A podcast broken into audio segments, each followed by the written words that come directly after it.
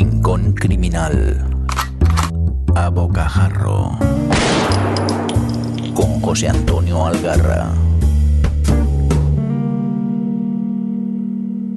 Ya estoy aquí de nuevo y como os dije en el último episodio, voy a comentaros una historia distópica que da mucho yuyu porque como las buenas distopías roza tanto la realidad que asusta.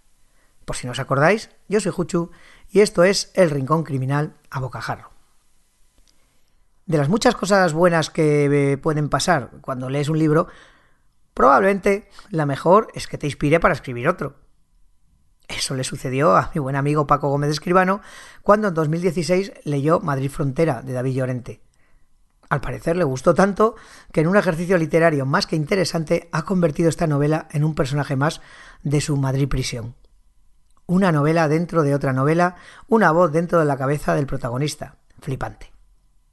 Bueno, un poco de turra marca de la casa antes de ir al meollo. Vencejo Ediciones nos trae en papel, benditos sean, una historia que originalmente apareció en 2017 en formato digital para la aplicación para móviles Black and Noir. A mí, que de Paco me leería hasta las frases de los azucarillos si le diera por ahí, se me pasó esta novela. Y mira que me gusta la tecnología en todas sus formas, pero para esto de leer sigo siendo la vieja guardia. Eh, no reniego el formato electrónico, de hecho lo utilizo mucho, pero siempre que puedo sigo fila al papel. Además, soy de los que continúa disfrutando al ver su diminuto piso ir haciéndose cada día más pequeño a causa de la acumulación de libros en sus estanterías. Cuando llegue el apagón tendré entretenimiento y lumbre para ir resistiendo. O si la cosa transcurre por los derroteros de Madrid prisión, me aseguro una condena a muerte inmediata. Ambas opciones me van de perillas si llega el apocalipsis. Y hablando de apocalipsis, tremendo panorama el que se nos plantea en la novela, eh, Paco nos lleva a un futuro no demasiado lejano en el cual pues, pues todo se da al carajo. Por obra y gracia, oh sorpresa, de los ricachones. Los que llevamos ya unos decenios aquí pululando por el planeta, sabemos que para que unos pocos se den la vida padre, pues necesitan de millones de pringaos que curremos para ellos. Esto funciona a buten hasta que su avaricia lleva a la extrema pobreza a un número demasiado alto de la población. Esto hace que sea difícil de mantener el control y entonces pues se plantean medidas drásticas. Una vez que el bulo barra fantasía de la clase media ya no sirve para tener manso al rebaño, los ricos deciden directamente eliminarlos. Hago un pequeño inciso porque mientras que estoy preparando este episodio escucho en la radio a un miserable, a la sazón portavoz del gobierno de la ciudad protagonista de la novela, decir que no hay muchos pobres, puesto que el muy bastardo pues no se va tropezando con ellos por las calles, bueno, me voy a ahorrar más comentarios para evitarme líos. Esta es una muestra de lo que antes os decía sobre el miedo que dan estas distopías. Por muy majaronas que parezcan, no están demasiado alejadas de la realidad. Esa realidad que hace que los privilegiados vivan en su burbuja totalmente ajenos al sufrimiento de los demás.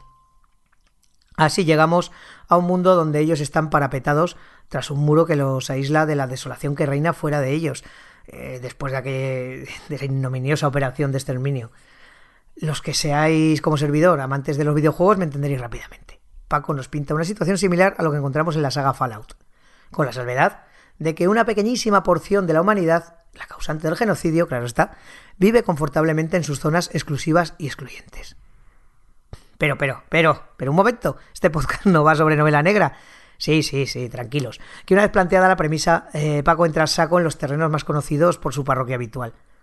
Para comenzar ya nos sitúa en Madrid, eh, nos plantea una ciudad que está dividida, pues una especie de distritos que están extramuros, pues yo sé, Canillejas, como no, Carabanchel o Vallecas, que sobreviven como pueden. Y los que viven confortablemente dentro de los muros, la zona noble, podemos decir, que debe ser donde se mueve el Menda anteriormente mencionado. Nos presenta uno de esos supervivientes que se buscan la vida, pues eso, extramuros, en Canillejas.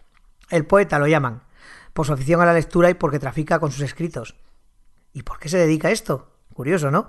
Pues resulta que en este universo los libros están prohibidos, su posesión está castigada con la muerte. Eh, ya sabéis, cultura, información, pues siempre es enemiga del poder desde siempre.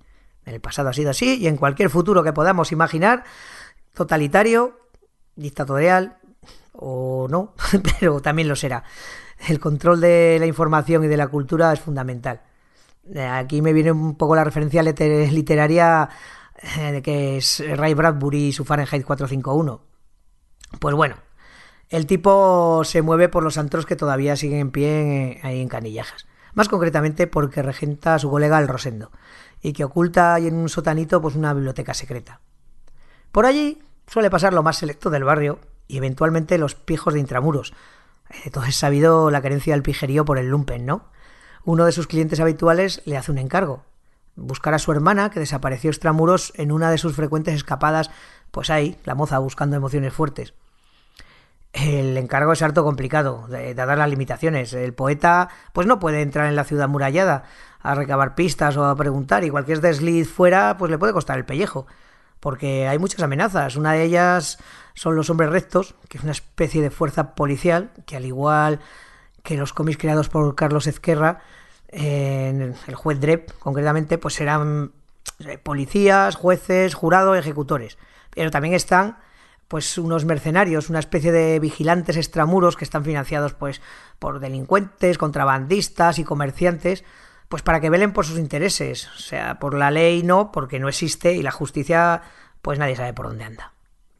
Vamos, que la cosa está como para dejarla de lado, pero como hay necesidad y el cliente es generoso, pues nuestro protagonista, desoyendo las voces de su cabeza, que vale, que está, está como majara, pero su esquizofrenia está llena de sentido común. Pero él acepta, se lía la manta a la cabeza, se impregna de un ungüento protector contra la lluvia ácida y nos brinda una serie de peripecias que os prometo las podría haber filmado el mismísimo Raymond Chandler. Por si alguno de los que andáis al otro lado sois de los puristas, no tengáis miedo. Paco ha hecho lo que mejor sabe hacer, una novela negra negrísima. Con el buen hacer que caracteriza a un escritor de raza, en apenas 20 páginas ya nos describe un mundo terrible y, que ahí es donde pues, se tiene que jugar los cuartos nuestros personajes. No se enrolla, no entra en filosofía y descripciones complicadas, va directo al grano y nos queda clarito, clarito en dónde nos estamos moviendo. Es una novela muy, muy entretenida, que tiene mucha sustancia, y no quisiera alarmar a nadie, pero creo que desde su publicación, donde al parecer hablaba de un futuro muy lejano, este futuro se nos está viniendo encima a una velocidad de vértigo. Voy a ir escondiendo mis libros y aprovisionándome de protector anti lluvia ácida que no sabemos por dónde van a llegar los tiros. pues eso, que os lo leáis. Eh, tenemos un detective que recibe más hostias de las que da, mujeres más o menos fatales, una investigación donde nada es lo que parece y un mundo lleno de hijos de puta. Bueno, y al mando de todo esto, Apago Gómez Escribano, una de las referencias del género negro actuales. No va más, señores. Con esto me despido agradeciéndoles la fidelidad, las recomendaciones y los comentarios. Gracias al señor Mirindo por hacer esto posible.